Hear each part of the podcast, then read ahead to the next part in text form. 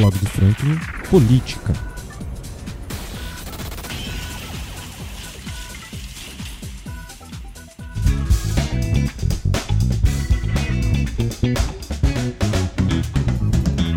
Desde a virada do ano, os moradores de diversos bairros de Valença têm sofrido bastante com as chuvas. É necessário uma obra que mexa nas entranhas da cidade para melhorar o sistema de escoamento, ampliar e modernizar as tubulações, mas essas medidas devem ser tomadas fora do período de chuvas. Agora, o que a gente precisa é de gente que põe o pé no barro para olhar nos olhos das pessoas e entender o que elas realmente estão precisando. E me corrijam se eu estiver errado. Até o momento, quem fez isso foi esse cara que veio aqui prontamente bater um papo com você, ouvinte, no intuito de esclarecer a real situação e as principais medidas para amenizar o sofrimento daquele povo. Como vocês devem saber, o bairro São Cristóvão, aqui em Valença, mais precisamente na Rua do Rosendo, passou por um forte alagamento que fez com que uma porção de gente perdesse quase tudo. A assistência social esteve presente quase duas horas depois do ocorrido. A prefeitura mandou uma equipe responsável pela retirada do excesso de lama, mas até o momento, o único vereador que foi pessoalmente lá para saber das demandas dos moradores prejudicados foi ele, Dr. Ailton Batista, que atendeu prontamente o convite do blog para vir bater esse papo com a gente. Como vai, Dr. Ailton? Obrigado por aceitar bater esse papo com os ouvintes do meu blog e eu gostaria de já começar o papo querendo saber do senhor quais são as principais medidas que o senhor pretende tomar para ajudar os moradores da Rua do Rosendo? Então, as primeiras providências a gente primeiro identificou, eh, era a identificação do porquê é, encheu tão rápido, porque a água subiu tão rápido, né? E a gente conseguiu notar ali que a, a gente teve uma falta de escoamento muito pelo assoreamento do que está tá ocorrendo naquele córrego. A gente tem uma quantidade de lixo enorme, a gente tem aterros que foram feitos, é, no córrego e na saída no, quando pega já o rio lá embaixo no Carambita.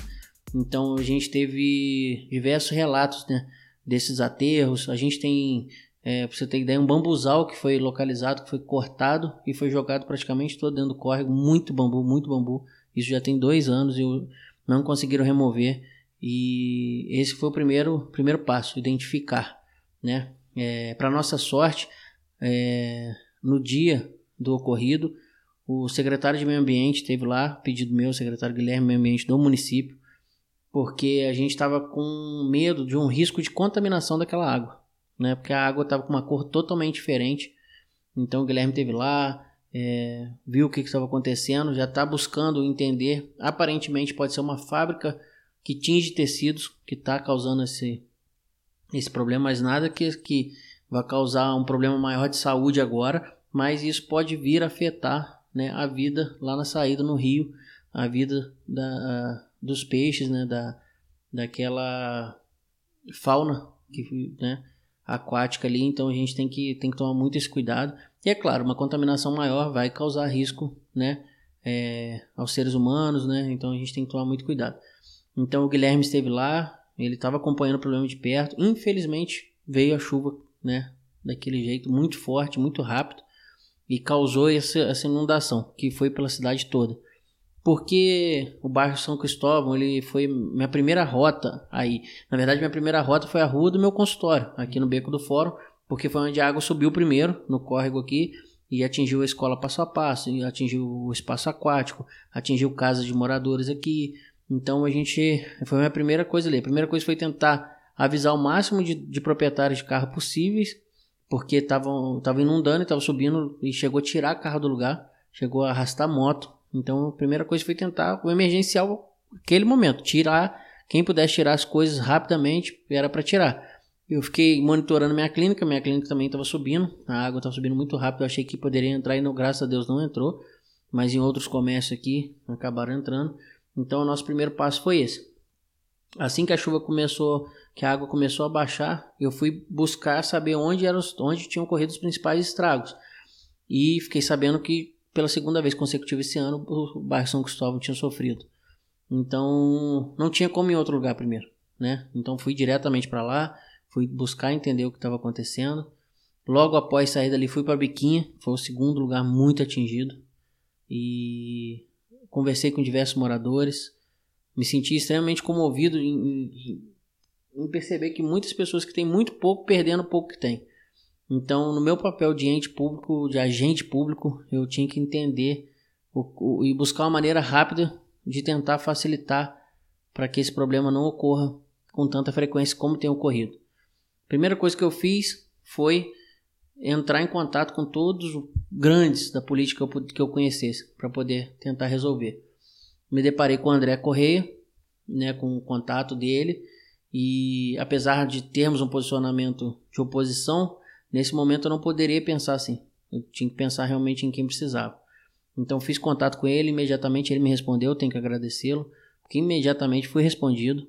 É, e no dia seguinte a equipe do INEA já estava de prontidão para poder fazer essa avaliação. Primeiro, primeiro contato foi com o operador da máquina, para ele entender se poderia entrar com a máquina ali. A partir do momento que ele viu que daria para entrar com a máquina, ele passou para os engenheiros. Veio uma equipe do INEA, não veio um engenheiro, veio uma equipe de engenheiros para poder fazer a avaliação daquele córrego e ver, ver a melhor possibilidade de trabalho. Visto que, se eles fazem apenas uma limpeza, um aprofundamento do rio, uma abertura da sua margem, o que do córrego, o que, que poderia acontecer ali? Um acúmulo de água muito grande, gerando uma pressurização na ponte, onde geraria uma pressão muito grande nos encanamentos de esgoto das casas, levando uh, os mesmos a estourarem, a jogarem água para cima, né? Vasos sanitários, pias, é, ralos, então geraria um, um, um, grande transtorno dentro da casa dos moradores. Talvez não alagaria, mas geraria um grande transtorno. Então percebeu que só a máquina não seria capaz de resolver o problema, talvez pioraria o problema. Então a gente teve que correr e solicitar e eles viram a necessidade de mandar uma equipe técnica da parte também manual. E já está sendo feito esse contato, as avaliações já estão sendo feitas então, o mais breve possível esse, esse trabalho né, vai estar sendo desenvolvido. E a gente, dessa forma, a gente não vai gerar uma pressão muito grande de água no Carambita. Tá? E esse serviço vai se estender até o Carambita. Depois a Limpa Rio vai para lá e vai fazer para que a gente também reduza é, esses efeitos nessa, nesse, nesses locais. Né? E o, o Carambita e São Cristóvão hoje sofreram muito.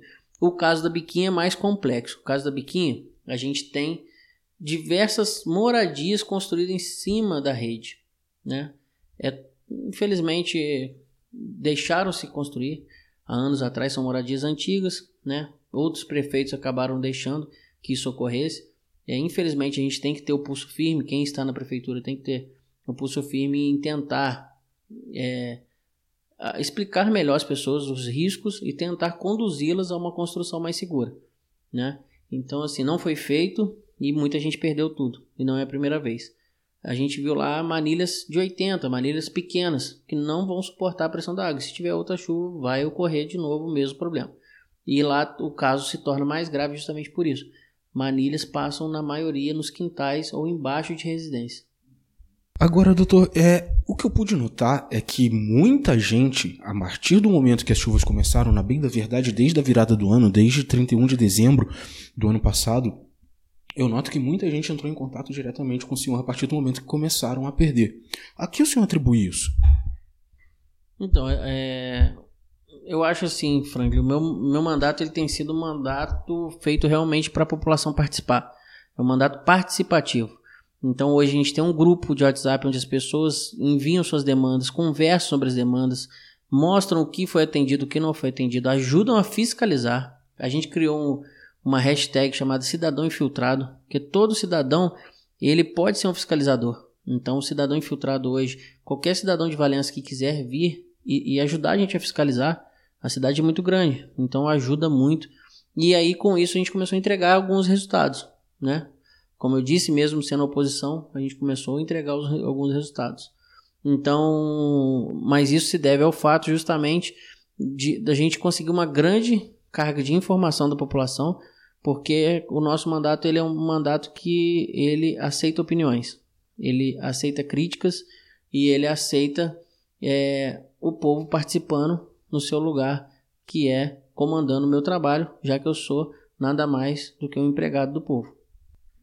É isso, meus amigos. Eu agradeço imensamente ao senhor doutor vereador Ailton Batista por liberar um espaço para conversar aqui com o blog e para esclarecer melhor a, a, a população, porque é importante que as pessoas tenham contato diretamente com o senhor e, e com todos os políticos na cidade, né, de um modo geral, é uma tentativa de fazer um elo entre a população e os senhores.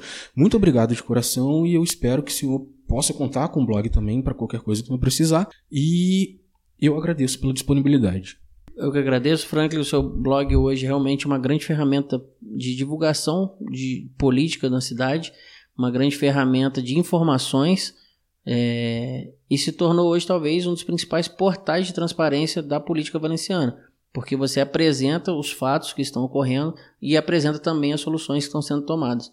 Então se tornou um portal da transparência hoje, que o nosso portal da transparência da, da prefeitura sirva, siga de exemplo né, o seu portal e, e, e, e possa tornar as coisas mais claras para que fique tudo mais fácil para a população.